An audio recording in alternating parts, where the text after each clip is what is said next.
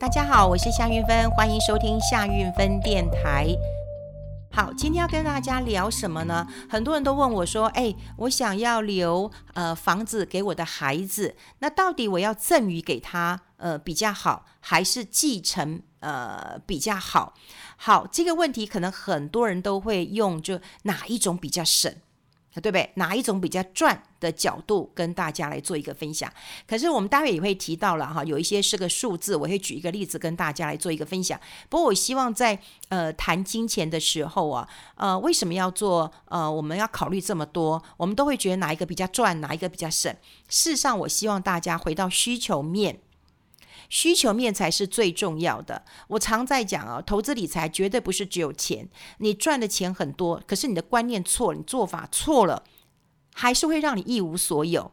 好，所以观念做法这个是最重要的。所以如果说我们今天先不谈它是赚多少或省多少，我们先来想想看，如果我把我的房子就真的给我的孩子。啊，不管是用赠与的方式，或者是我买一间房子就用他的名字，那么请问一下，这房子是谁的？是他的吧？你有没有权利？你可能是没有权利的。今天他要把房子卖了，可不可以？可以。他今天把你赶出去，可不可以？可以，因为那是他的房子。好，当然你也可以去告他不孝什么的。可是我们先想想看，如果我们有房子了，而主控权又不在我们这边。那是多么糟糕的一件事情，所以我们希望有主控权高于我们认为要省多少钱或者是赚多少钱。好，所以当然我们会呃跟大家来聊到这个关键的一个因素。就是你不要以为说啊，我这个这个这个赠与的时候，我还是有税的问题呀、啊。可那我就呃，这个孩子要该怎么办呢？哈，那怎么样才是一个最好的方式？我告诉各位，不要去考验，不要去考验这个亲子关系。你要考虑的是你自己，好，考虑的是你自己。所以我呃，在我还没有跟呃我的律师朋友聊的时候，我就有个观念。我都会觉得说，如果我有我只有一间房子啊，假设我今天只有一间房子啊，哈，那我就会希望让孩子继承，让孩子继承，我也不用什么赠与啊什么的，为什么？我就要住嘛，我就要住到我我我不在的那一天，我上天堂的那一天嘛，我就要住到那一天，我不会被人家赶走嘛。对不对？我还有个安全感嘛，哦，这才是最重要的。你当然说哦，孩子不会，但我我必须要这样讲，因为我怕我孩子也会听这一集啊。我的孩子是很孝顺的，我我必须要这样讲。可是我们还是在做金钱考虑的时候，我们先问问看你要的是什么。我常常发现很多人在做投资啊、做理财的时候，你都不问目的是什么，你就是人生要干嘛？要赚钱，要赚多少钱呢？越多越好。哦，甚至还有人告诉我废话，当然是越多越好。好，那你赚这些你要怎么用呢？好，我觉得你是不是能够达成你每一个心愿、每一个目标，这才是你达成理财最重要的一个关键嘛。好，我们再来举一个例子来讲好了。呃，在我还没有谈这个个人需求之前，很多人都会认为赠与最好。因为我们现在的呃这个赠与税很简单嘛，我们的遗赠税十趴而已嘛，好，我们还调降过。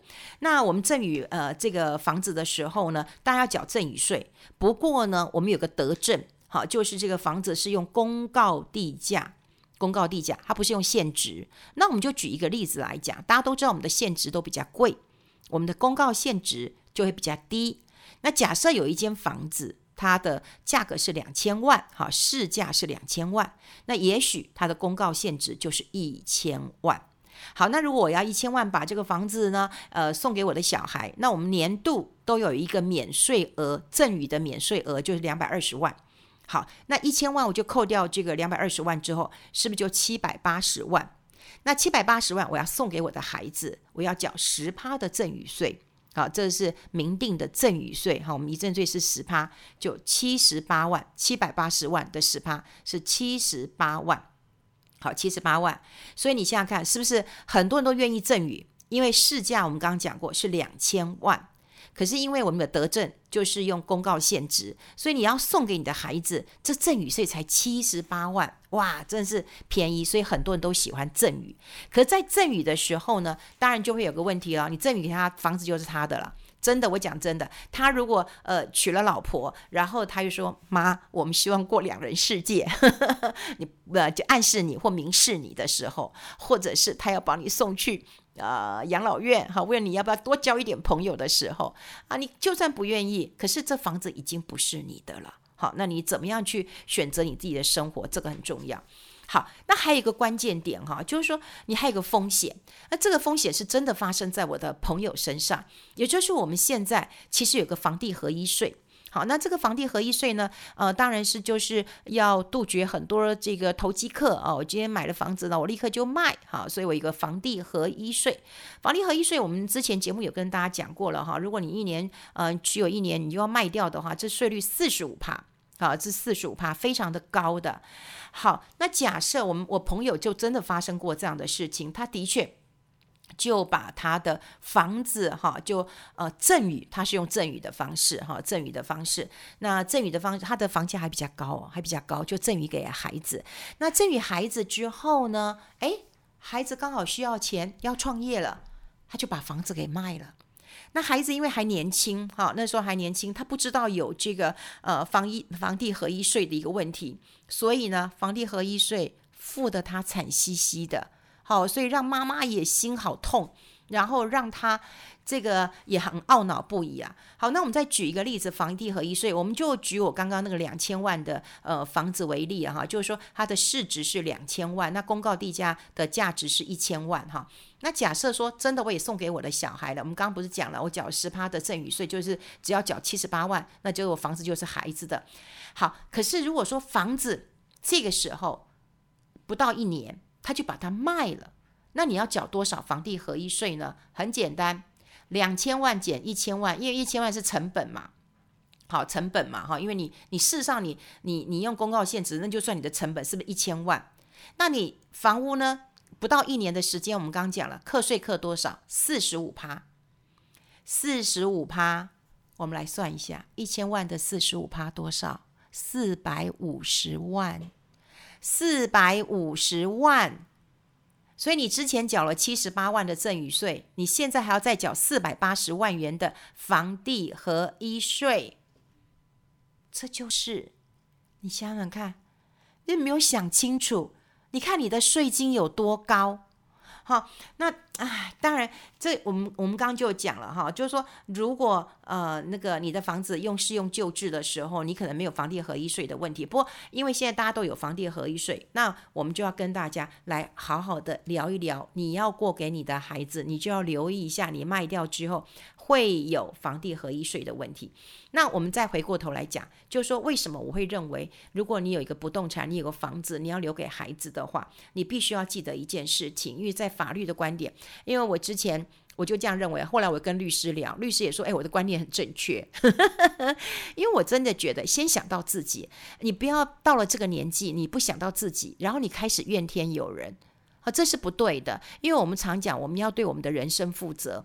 那人生负责就是我做了什么决定，我勇于承担这样的一个决定。你年轻的时候，你可以讲说啊，我就年轻，我不懂事，或者我经验不足啊。你现在听过这么多事情了，那你就应该知道你现在做的决策，你要为你自己负责。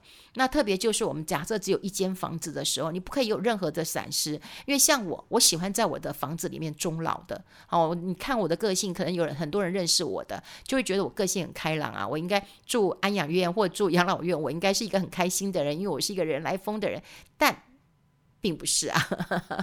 我我在很多人的呃时候，我可能还是比较呃内向害羞的，我我不见得是适适应的，所以我我最希望的就是在我的房子里面终老。啊，我喜欢我这样的空间，我我熟悉每一个角落，因为每个地方都是我自己设计的，呃，每个地方都是我我自己呃这个换过的，或者是我喜欢的地方啊，一个灯，嗯，一个一个书架都是我喜欢的，我喜欢这样的状况。好，我我再回头来讲啊，就是说，第一个你要有基本的概念，你房子给孩子，那就是孩子的了，那就是孩子的啦。所以，所以你你不要以为说啊，我我我我，反正我给了孩子，可是他是我的孩子啊，那我还可以跟他要的呃回来呀、你当然是要不回来呀、你当然是要不回来，因为你给了他就是呃就是他的啦哈。好，那另外就是我觉得啦，嗯，在传承的时候，真的我们要有一个保护的机制，就是先保护自己。好，先保护自己。说实在的，钱还是可以呃保护自己的。我们就会想到说，你一定要先想到自己。好，你不要去呃先想到呃子女。那如果说万一发生了呃一些事情，比方说小孩他他不是不孝顺你，他不是对你不好。可假设他今天，比方说股票投资失利了，他需要钱了。啊，或者是说，呃，他今天创业了，那他就是需需要一笔钱了，那那他就不得不把这个呃房子卖掉。那这样子情况之下，他也不得已的。然后你呢？难道你到晚年的时候要要流落街头吗？好，哦，可能是不要的。所以我觉得最好的一个状况，呃，就是。啊、用继承，等到我走了，你这房子给你继承。那另外还有一点，我要提醒大家，就是很多人开始买房子的时候，也会想说，哎，我就直接呃买一个房子，就是呃买孩子的名字，就不用买我的名字嘛，反正我也帮他缴贷款，以后也是他的嘛。我都这年纪了，我干嘛要呃再买用用我的名字呢？以后也很麻烦，到底要赠与还是要继承？又回到那个老问题啊。嗯，坦白讲，如果是这样子的话。我还是希望你买你自己的名字，因为反正你贷款也是自己缴嘛，不是吗？哈，除非就是说啊，那那孩子自己缴，你贷款也是自己缴嘛，哈。那如果说我们用继承的方式，其实有一些好处啊，就有一些好处。其实说实在的，因为子女会更孝顺，不是吗？因为财产的掌握权还是在我们身上嘛。你今天如果不孝顺我，我就不要给了嘛，我就不要给，我不要给你，可不可以？我有太多的选择啊。对不对？我房子要给谁？对不对？甚至我到最后我就写一个遗嘱，卖掉捐给公益团体都可以啊。所以，嗯，如果你不孝顺，你就不要给他啊；孝顺你就给他多一点嘛，好，多一点嘛。那当然呢，如果你真的财富很多，你就必须要在你还清楚、脑袋清楚的时候去做了一些呃规划啊，规划。那说实在的啦，你房子。买自己的名字，然后买房子给子女住，子女也会感谢你，也会对你客气一点，也不会把你赶走，对不对？然后你用继承的，你也不怕说子女不孝顺，或者是说你你你你你怕说这个财产给给给女婿或者是给媳妇拿走了，你就不用害怕嘛，对不对？你就以后你你就继承嘛，对不对？然后继承就是你的孩子在继承嘛，因为很多人很担心，你想想看哦，你买了一个房子，你送给你女儿。你又担心说啊，你女婿不好，那以后是不是这个这个房子，那女婿也来分怎么办啊？或者是有人讲说，哦，我今天买了一个呃房子给儿子了，对不对？然后呢，媳妇不好，那会不会媳妇也来这个这个分这个钱呢？反正这么多的这个这个我生活的经验哈，或是我的生活经验，或者我看那么多，我就跟大家来分享。有时候大家都会说哪一个比较便宜，哪一个比较划算？哪一个比较省？我跟你讲，就是用继承的方式最好。你有主控权，你可以住在那里，小孩也会孝顺你，对不对？你不孝顺就不给了。他住在你的房子，他还会感感恩你。诶，如果用他的名字，不管你付了多少钱，你还是住他的名字，你也会对外说：“我住我儿子的房子，我住我女儿的房子。”你还得看女婿的脸色，你要看你媳妇的脸色。这是不是很难看呢？好，到了晚年，我觉得，嗯，任性一点吧。如果你就做一个任性的阿公吧，或做一个任性的阿嬷吧，至少我觉得，呃，要照顾好你自己的房子，有一个遮风避雨的安全感。好，我觉得这个是呃很重要。最重要是，为什么我们喜欢在我们的房子？是因为这个房子我们太熟悉了，每一个角落都是我们的游戏场。我们在这里有很多的生活的经验，呃，发生过的事情，呃，然后你你都会历历在目。那这才是我们房子最珍贵呃的一个地方。所以你真的不要因为说省一点点钱，然后你刚刚讲你失算了。啊，或者是你刚呃这个赠与赠与完之后，你又要缴房地合一税，哎，更不划算了。好，所以这都很糟糕。呃，今天有感而发，那么跟大家来提醒一下这件事情。所以你记得吗？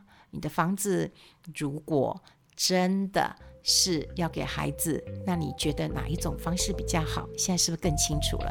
好，我们跟大家分享在这边，我们下次再见喽，拜拜。